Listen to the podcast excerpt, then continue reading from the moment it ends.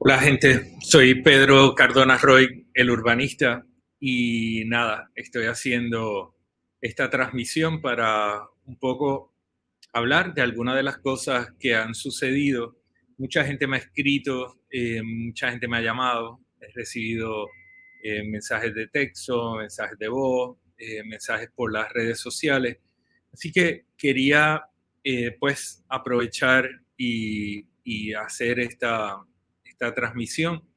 Al igual que la mayor parte de la gente en Puerto Rico, entiendo que un 70% en este momento, pues no tenemos electricidad aquí en casa. Eh, por lo tanto, es un poquito retante el hacer la transmisión. Estoy verificando cuál es el estatus en este momento de las, eh, cuánta gente están con servicio, cuánta gente está sin servicio. Eh, Luma siempre eh, nos, nos da un dato que es eh, aproximado, ¿verdad? Pero nos dice que hay un 72.93% que está sin servicio eléctrico. Así que me imagino que la mayor parte de ustedes están desde el celular. No voy a coger mucho tiempo. Yo creo que eh, es importante que ustedes tengan el celular para, para otras cosas.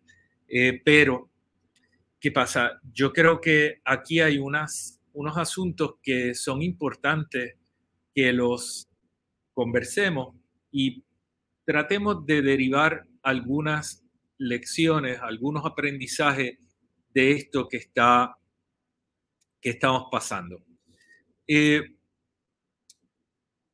hemos visto un evento que es bien distinto a lo que pasó con el huracán María. Porque en María tuvimos, primero era un, huracán que entró categoría 5 o categoría 4, bajó, eh, pero no tuvo tanta lluvia como este evento. Y este evento deja de manifiesto cuáles son las vulnerabilidades que tiene Puerto Rico eh, en cuanto a las inundaciones. Y esto es importante porque las inundaciones y las lluvias copiosas van a seguir dándose. Y es una de las características que tiene el cambio climático, ¿verdad? Nosotros vamos a tener huracanes de mayor intensidad, pero también vamos a tener eventos de lluvia que son eventos más violentos de lo que eran hasta ahora. Pero nosotros desde hace años conocemos la condición que tienen nuestras cuencas hidrográficas, nuestros valles inundables, y sin embargo no hemos estado tomando las previsiones necesarias para atender responsablemente el manejo de esas cuencas, atender responsablemente el desarrollo. Ayer yo hice un post en redes sociales en relación a lo que es el uso que se le ha dado a los fondos de recuperación en Puerto Rico y cuán preparados nosotros estamos hoy para enfrentarnos a un evento como el que eh, acabamos de pasar o estamos pasando porque todavía seguimos en algunos lugares sintiendo los impactos de la tormenta tropical Fiona. Ya no el huracán, pero sí la tormenta tropical que son las bandas que siguen sobre eh, especialmente el área sur y el área suroeste y oeste de la isla.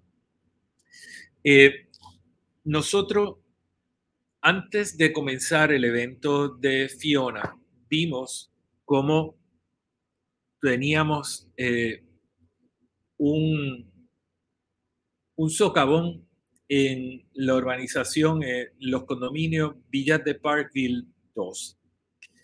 Y eso eh, lo traigo como ejemplo porque yo creo que es importante que, que analicemos casos como este. Ese caso, cuando miramos las fotos históricas, nos damos cuenta que la quebrada que pasa actualmente por el límite de la propiedad y eh, se vio aquí que había sido entubada fue el área que colapsó. El socavón es producto de la erosión que se dio de ese terreno que estaba eh, sobre y alrededor de esa quebrada entubada. Primero, el haber relocalizado esa quebrada y el haberla entubado son dos decisiones que fueron unas malas decisiones. El hecho de que tú entubes una quebrada ya debe levantar sospecha. Cuando tú entubas una, una quebrada dentro de una propiedad que es un condominio, el riesgo es enorme porque la mayoría de los condominios no tienen un programa de mantenimiento para una quebrada entubada.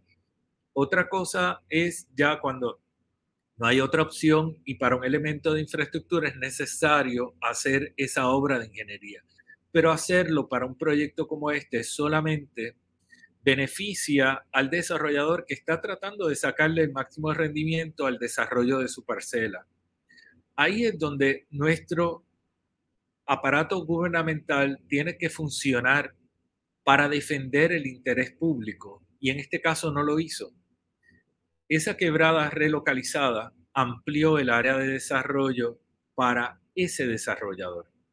Pero en un pleito que estuvo muchos años en los tribunales y que luego el fallo fue adverso para la parte que estaba demandando, que eran los vecinos de este lugar, ellos reclamaron que su condición de inundabilidad se había exacerbado o había empeorado producto del desarrollo de este complejo residencial.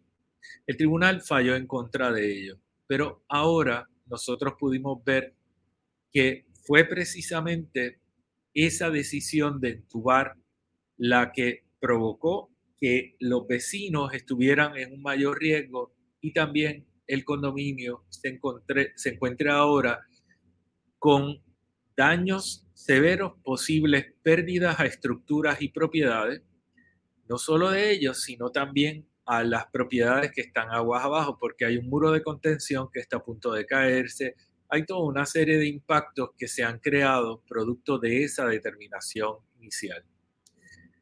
Eso es importante que nosotros lo entendamos para que podamos corregir nuestro funcionamiento en las agencias y las decisiones de aquí en adelante tomen en cuenta ese conocimiento que se ha ganado. Eso no es lo que ha pasado. Nosotros hemos visto cómo el Estado responde al interés privado y no responde al interés general y a la protección de la ciudadanía. Hoy escuchaba al gobernador hablar sobre eh, la, situación actual y dónde estaban. Y, el gobernador pues hablaba de la importancia de la respuesta en este momento a la emergencia y, y no debemos perder eso de perspectiva, que en este momento todos tenemos que estar atendiendo la, situación porque es una situación que todavía está en crisis. Así que hay, hay personas que tal vez en San Juan no estamos sintiendo vientos, no estamos viendo mucha lluvia, está lloviznando, pero no, no hay una lluvia copiosa, pero en otros lugares sí la hay. Y en unos lugares está eh, muy saturado el suelo y pueden haber deslizamientos. Y hay cuerpos de agua que todavía están manejando un caudal extraordinario y hay escombros, etcétera, que están bajando. Así que es, es importante que en este momento eso es lo que tiene que suceder. Pero, ¿por qué estamos aquí ahora? Eso es lo que tenemos que pensar. ¿Y por qué tenemos que estar haciendo las medidas extraordinarias que se están llevando a cabo para atender a poblaciones que están en crisis? En gran medida porque el aparato gubernamental no ha actuado de la forma que se supone que actúa. Y estamos en riesgo porque el gobierno nos ha puesto en riesgo. Y les voy a explicar la razón de ese planteamiento. Vimos la, destrucción y la inundación eh, y la subida del nivel del agua en sectores como el de la Parguera donde se ha continuado autorizando remodelaciones, se han autorizado nuevas estructuras dentro de la reserva y dentro de las áreas susceptibles a riesgo. Hay una reserva designada y una determinación clara de que al momento de designación de la reserva se reconocían lo que eran las estructuras que existían en aquel momento. Eso allá para los años 70, finales de los 70. Sin embargo, en los 80, 90, en la primera década del 2000, 2020, todavía continuamos autorizando remodelaciones y ampliaciones y nuevas construcciones en la parguera. Eso es lo que es irresponsable. Eso no puede suceder. No hay un plan para el desalojo de las estructuras que están allí y lo que se hace es seguir propiciando el desarrollo en áreas de riesgo en ese lugar y en otros lugares en Puerto Rico. En Cabo Rojo vimos lo mismo. En el área de Joyuda es lamentable lo que hemos visto. Todas esas estructuras que se construyeron dentro de los bienes de dominio público han estado sufriendo los, los golpes de la marejada, la inundación, etc. Y hay gente que dice, bueno, bueno que les pase, pero realmente eso no nos viene bien a ninguno. Eso es lo que no podía haber estado sucediendo. Ahí hacía falta que actuaran con celeridad y con una determinación firme y clara el Departamento de Recursos Naturales, la Junta de Planificación y la Oficina de Gerencia de Permisos. Sin embargo, en los pasados ocho años hemos visto cómo esto ha sido aceleradísimo el desarrollo que se ha estado dando allí. Yo sé que la mayoría es sin permiso, pero ¿dónde está la acción para eh, reivindicar el permiso como, como un elemento fundamental que tiene que suceder e impedir que se estén construyendo estas segundas residencias y estos Airbnbs en estos lugares. Vimos cómo flotaban eh, trailers, cómo flotaban food trucks en el cauce del río. El impacto ambiental de esto es enorme, pero por otro lado, ¿quién fue que permitió y por qué continuamos permitiendo la instalación de casas rodantes, trailer parks, eh, food trucks dentro de cauce mayor de ríos? Eso es una decisión que es un disparate, pero además es una acción criminal por el daño ambiental que crea y además por el, pone, porque pone en riesgo vida y propiedad no solo de ellos, sino todos los que pueden estar siendo impactados aguas abajo por esas estructuras flotantes o esos objetos flotantes que están bajando por el cauce del río. Cuando colapsó el puente de Utuado, poco antes en, en los videos ustedes podían ver todos los objetos que chocaban contra ese puente, ese puente temporero. Eh, y, entonces ahí es donde tenemos que nosotros poner el pie y decir, esto tiene, tiene que parar.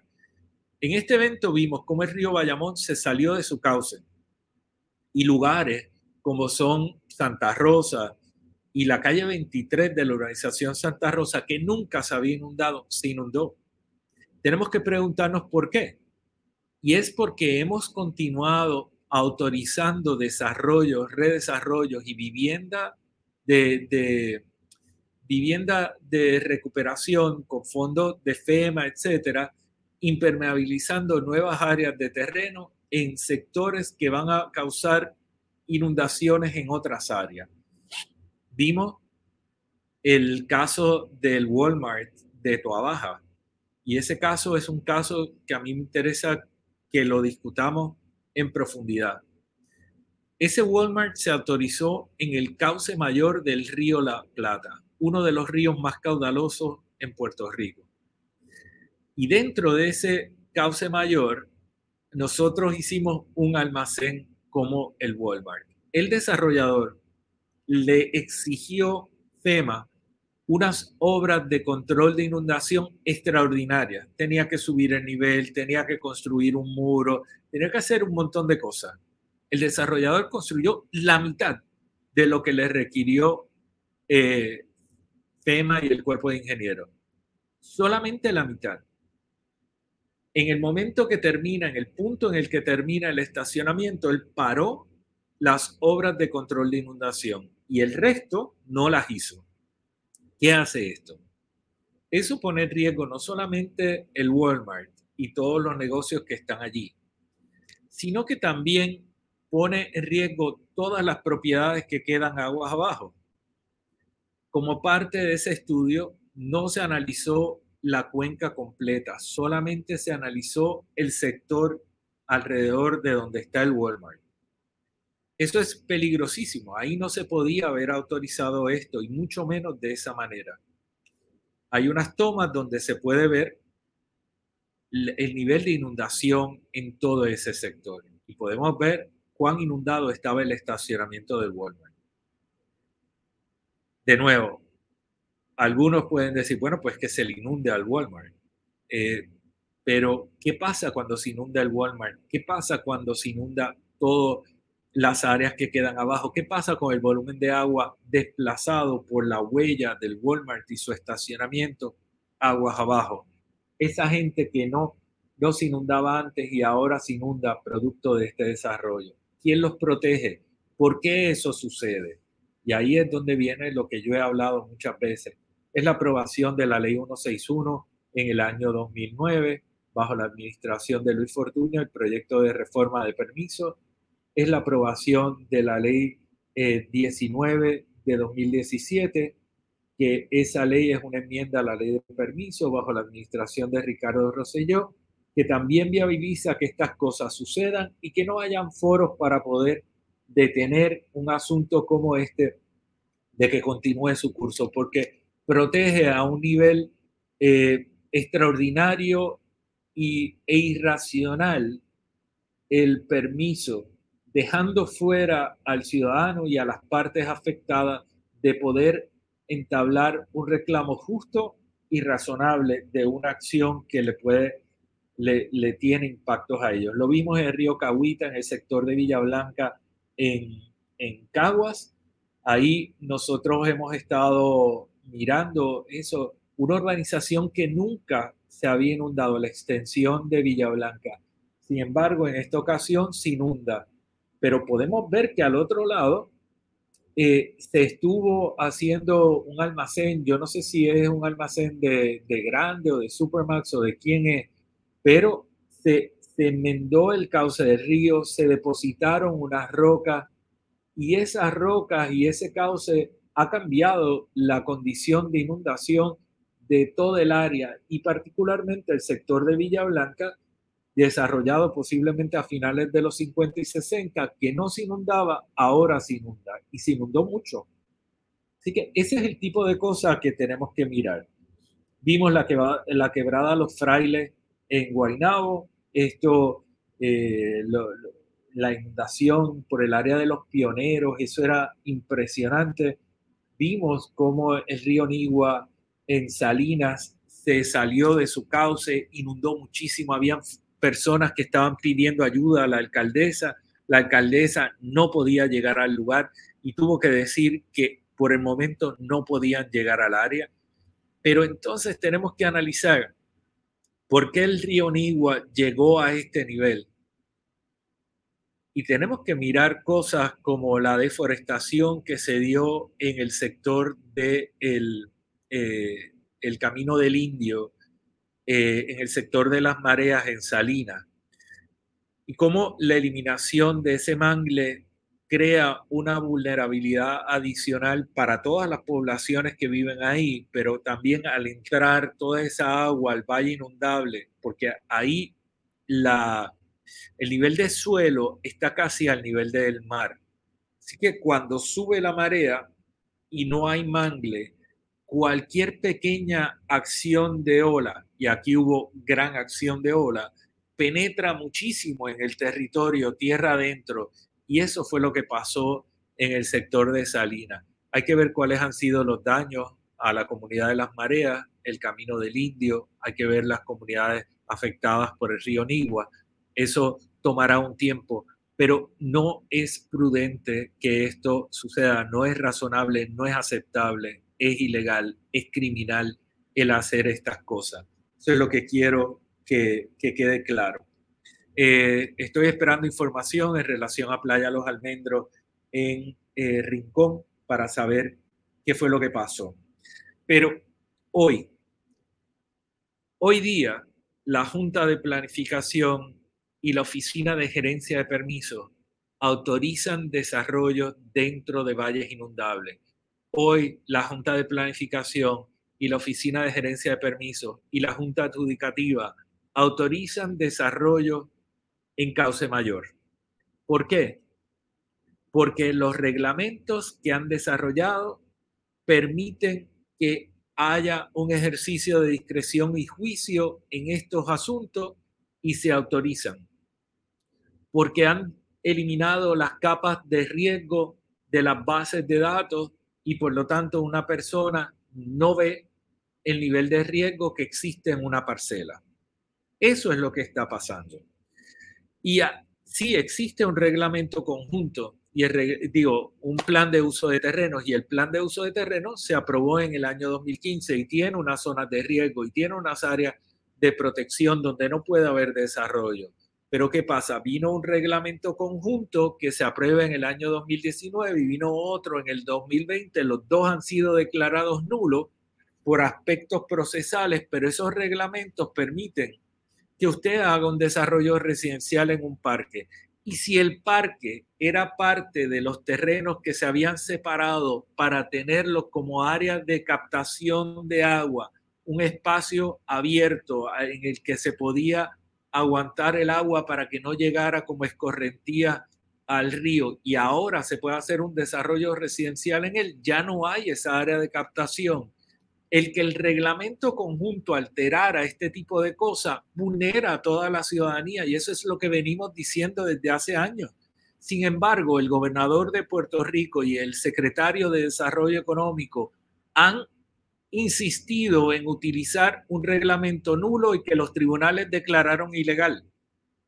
¿Para qué? Para favorecer a unos desarrolladores que tienen un interés y favorecer un interés privado en contra de lo que es el interés y el beneficio general de la ciudadanía. Miren, señores, eso no es posible. Entonces, eso es lo que nosotros combatimos. Y hay gente que le molesta. A mí me da igual. Si le molesta, se puede dar de baja de este foro, se puede ir a otro lugar, puede irse a pintar flores en su casa, lo que usted quiera. Pero la realidad del caso es que yo nunca voy a favorecer ese tipo de práctica, porque estas cosas están provocando estos daños al país y son las que provocan el que personas continúen viviendo en áreas de riesgo y nuevas personas están comprando casas recién construidas o están recibiendo casas como producto de los proyectos de recuperación y están recibiendo cosas que les van a poner en riesgo. Entonces, eso es lo que no podemos permitir. El reglamento conjunto, ya he hablado mucho de él, sus deficiencias, pero el reglamento 13 también tiene deficiencias, que es el reglamento de las áreas con riesgo a inundación. Ese reglamento tiene unos parámetros y tiene unos criterios y te dice que tú no puedes tener desarrollo en X o Y sitio, etcétera, que hay unos principios y unas cosas. Pero sin embargo, te da parámetros para tú construir y las agencias, particularmente la OPE y la Junta Adjudicativa, están autorizando desarrollos. Te dice, si tú tienes una, un valle inundable con un nivel de inundación eh, de tres metros, yo te permito que tú pongas el espacio habitable a partir del cuarto metro. ¿Por dónde sale la gente? En caso de una inundación, ¿qué hacen? Se supone que vivan en una balsa hasta que lleguen los equipos de rescate. ¿Qué tipo de desarrollo es ese? ¿Cómo se puede pensar en esto como una herramienta de desarrollo económico cuando realmente tú estás provocando el que la inversión se vaya al piso? Cuando tú al ubicar un desarrollo ahí tienes que activar todos los mecanismos de defensa, defensa civil, los municipios, etcétera, para poder rescatar a las personas que viven en este lugar. ¿Cómo es posible que esa sea la visión de futuro para un país? O sea, eso es lo que no podemos permitir. Eh, y eso es lo que está pasando y eso es lo que viabiliza el reglamento 13 que se aprobó en el año 2020 y el reglamento conjunto de 2020 también. Entonces, ahí es donde yo invito a todo el mundo a, a una reflexión y a que nosotros seamos enfáticos y no permitamos que esto continúe. Aquí tiene que haber un cambio. No es posible que nosotros sigamos eh, dándole vueltas a estos asuntos y que nosotros sigamos con los mismos niveles de vulnerabilidad a los que estamos expuestos en este momento. Eh, Miren, estaba, estaba revisando mis notas a ver qué otras cosas tenía. Eh, lo último que quería mencionarles a ustedes es que en el año 2019 y en el año 2018 se aprobaron unos planes territoriales que al igual que pasa con el reglamento conjunto, que para, para decirlo de otra forma y que quede más claro, plan de uso de terrenos está, pero a través del reglamento conjunto se permite que algunos aspectos de la política pública del plan de uso de terreno se pasen por alto y se permitan cosas como las que mencioné. Lo otro que está afectando es la aprobación de planes territoriales que no están alineados con la política pública del plan de uso de terreno y que por ende son ilegales. Entre ellos está el plan de Canóvana, está el plan de Arecibo y hay otros. Pero en el caso del plan de Canóvana, el plan aprobado bajo la administración de la alcaldesa Lorna Soto, que lo firma el pasado presidente de la Junta de Planificación, Manuel Hidalgo, ese plan territorial pone áreas de desarrollo dentro del cauce mayor del río y dentro del valle inundable del río. Pone áreas de, de desarrollo comercial y desarrollo industrial dentro de esas áreas inundables, contrario a la política pública del plan de uso de terreno. Esas áreas que ayer y hoy todavía están bajo agua, esas áreas van a ser construidas. Cuando eso se construya, son las poblaciones negras y pobres de Canóvanas y Loíza las que van a ver sus calles inundadas y van a ver que no pueden salir de ese sector porque la única salida va a estar bloqueada por la acumulación de agua. Esas son las comunidades de San Isidro, esas son las comunidades de la costa de Loíza. Y esas acciones están en manos de ese plan territorial, un plan territorial ilegal y un plan territorial que pone en riesgo a miles de personas en esos sectores.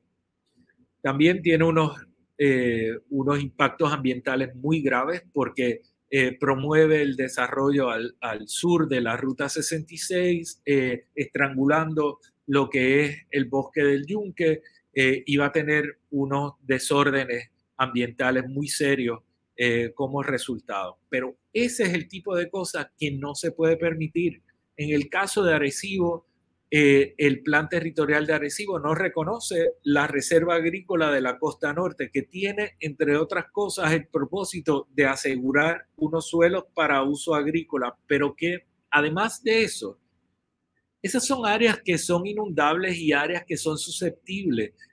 Por lo tanto, es importante que se dediquen a el cultivo y no se dediquen a la construcción de vivienda para asegurarnos que no estamos llevando a personas a vivir en un área de riesgo, no provocar impactos adicionales al caño, eh, sí, al caño tiburones y a las comunidades de islote y otras, y, pues que nosotros podamos tener lo que se busca en la planificación, que es un balance.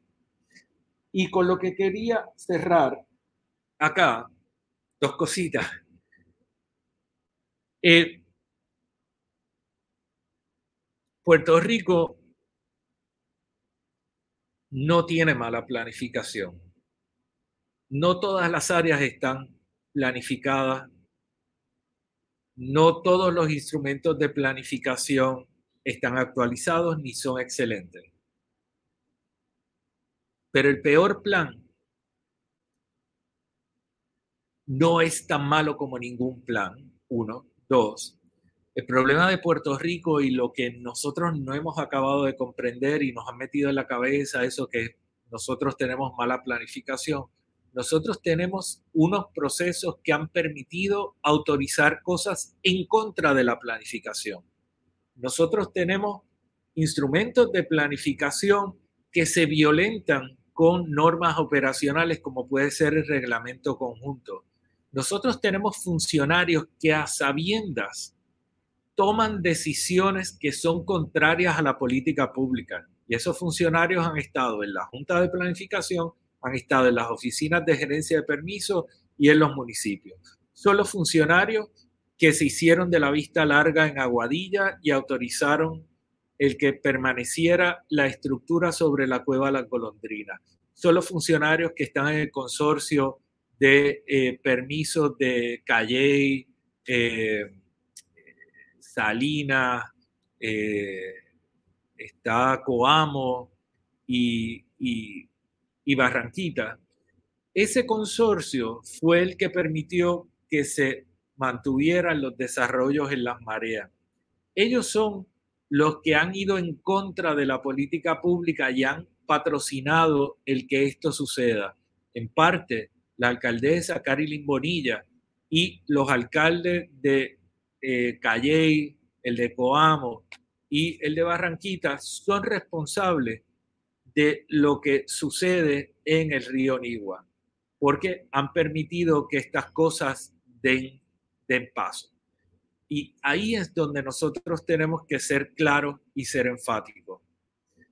Cuando proponíamos un, cuando se propone, no lo proponemos nosotros, cuando se propone un desarrollo de un estacionamiento en una ciénaga o en un parque, como es el caso del Parque del Escambrón, estamos poniendo en riesgo esa inversión, pero estamos poniendo en riesgo la estabilidad de miles de personas.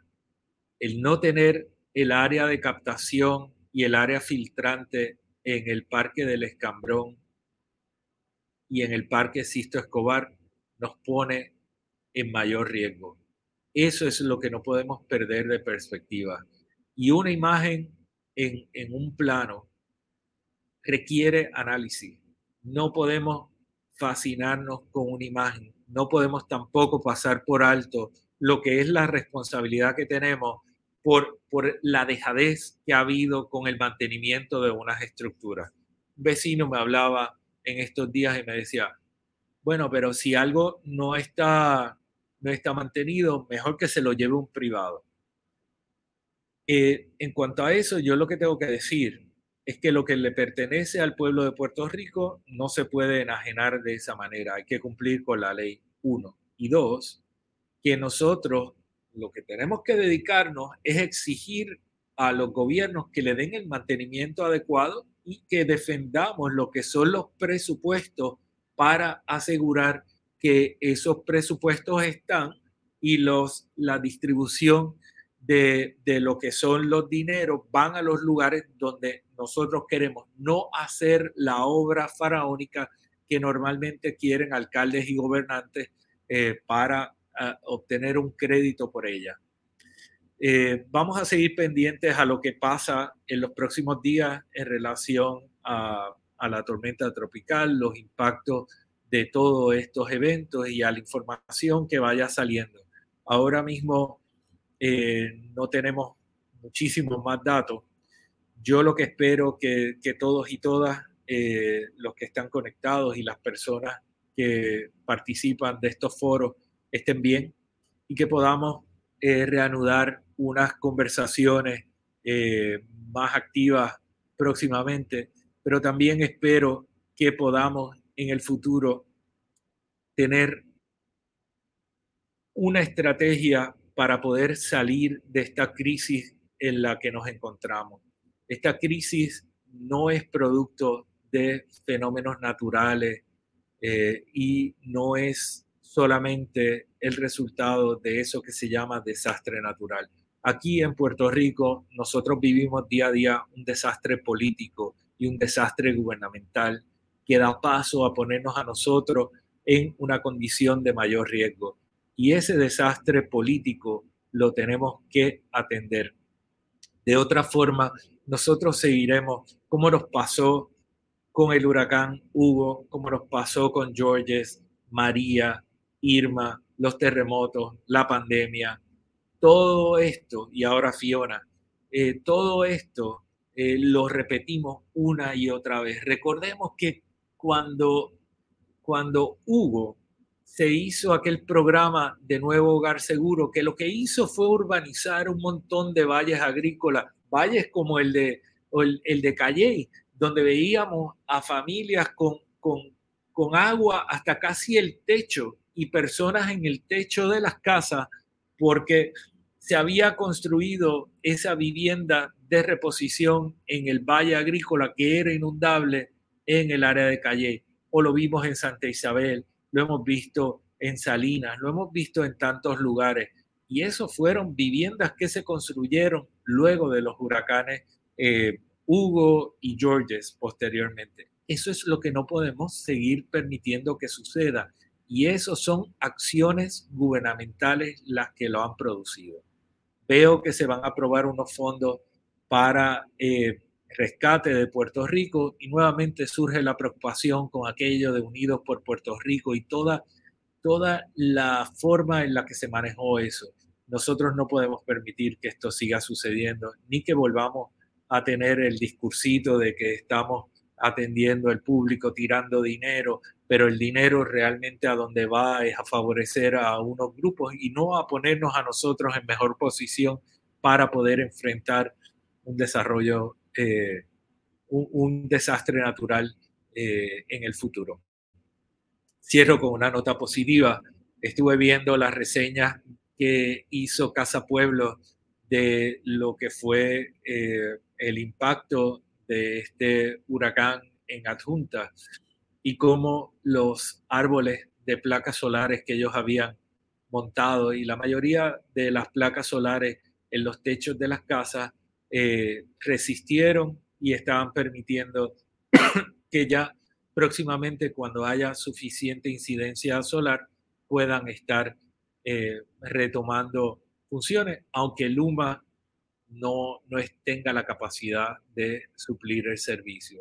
Eso es un futuro resiliente, eso es lo que tenemos que pensar, donde, donde podemos aplicar ese concepto y donde necesitamos pensar en otras alternativas. Gente, muchas gracias, espero que estén bien, gracias por los comentarios, estamos operando aquí de forma limitada, así que eh, hablamos próximamente eh, nos conectamos nuevamente y espero que el jueves tengamos la capacidad de salir nuevamente al aire. Así que gracias, me despido, buenas tardes. Recuerden compartir esta información.